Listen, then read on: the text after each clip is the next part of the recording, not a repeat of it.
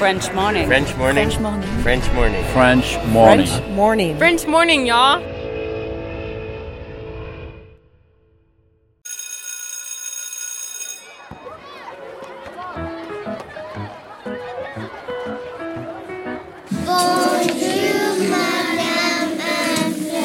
Bonjour.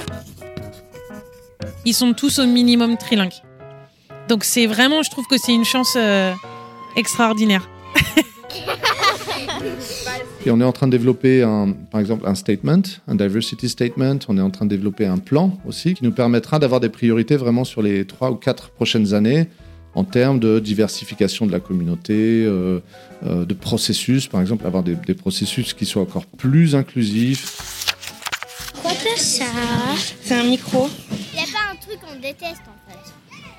Il y a des choses qu'on n'aime pas faire. euh, comme... Mais on est une classe qui aime beaucoup, beaucoup, beaucoup, non mais de beaucoup lire. Quand on part vivre à l'étranger, et d'autant plus dans une ville ou dans un pays dans lequel la langue maternelle de nos enfants n'est pas parlée, on a tendance à se concentrer sur l'apprentissage de celle-ci.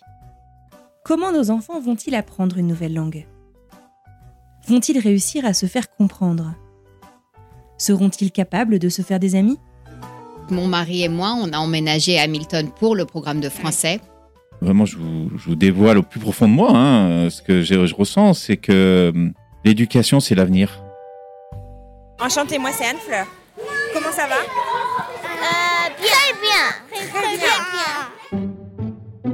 Que l'on s'installe hors de France pour de bon ou que l'on envisage un retour, comment maintenir la langue française à l'étranger? Ou encore, comment l'apprendre à des enfants nés de parents francophones hors de France Car on le dit souvent, bien plus qu'un simple outil de communication, la langue transmet également la culture. Madame Anne-Fleur vient voir une classe qui est géniale. Tu penses que tu es une classe géniale? Oui. Ouais. Tous les mardis, on est une super classe. Ah oui, on ne sait pas pourquoi, mais tous les mardis, on est vraiment bien. Faut que je revienne demain. Voilà. Et finalement, apprendre une seconde langue, au-delà de l'aspect intellectuel, finalement, ça va vous permettre d'ouvrir des possibilités professionnelles incroyables dans le monde de demain. Mais surtout, ce que je fais passer comme message auprès de l'ensemble de la communauté, c'est que ce sera pas un enfant bilingue, mais ce sera un enfant biculturel, triculturel. Et ce sera une vraie richesse. Donc il y a un groupe euh, d'élèves et les parents sont toujours stupéfiés de voir tous ces enfants parler une langue qu'ils ne parlent pas. On y va. Un, deux, trois.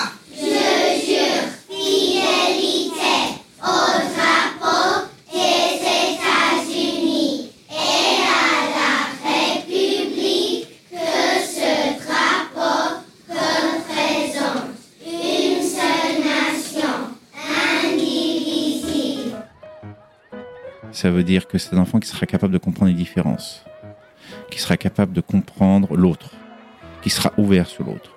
Les écoles françaises autour du monde poursuivent cette mission et ont excellente réputation. Elles sont très souvent pourvues par des enfants venant du monde entier, eux aussi expatriés. Est-ce la seule option? Pour connaître et mieux comprendre les différentes méthodes d'apprentissage du français à l'école, j'ai passé trois journées d'immersion dans trois écoles de la banlieue de Boston, aux États-Unis. Je me suis donc rendue dans une école associative et communautaire, dans un lycée international français, ainsi que dans une école publique locale avec un programme d'immersion en français.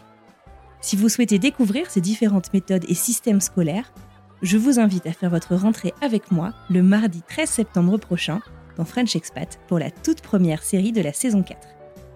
En attendant, je vous souhaite une belle fin d'été et une belle rentrée. Au revoir. Au revoir. Au revoir. Bonne journée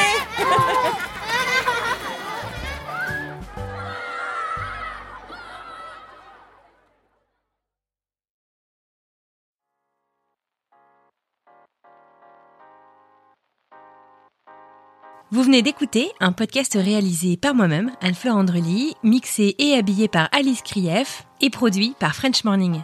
French Expat n'est pas le seul podcast de French Morning. Pour retrouver tous les podcasts du groupe, rendez-vous sur frenchmorning.com slash podcast. À bientôt!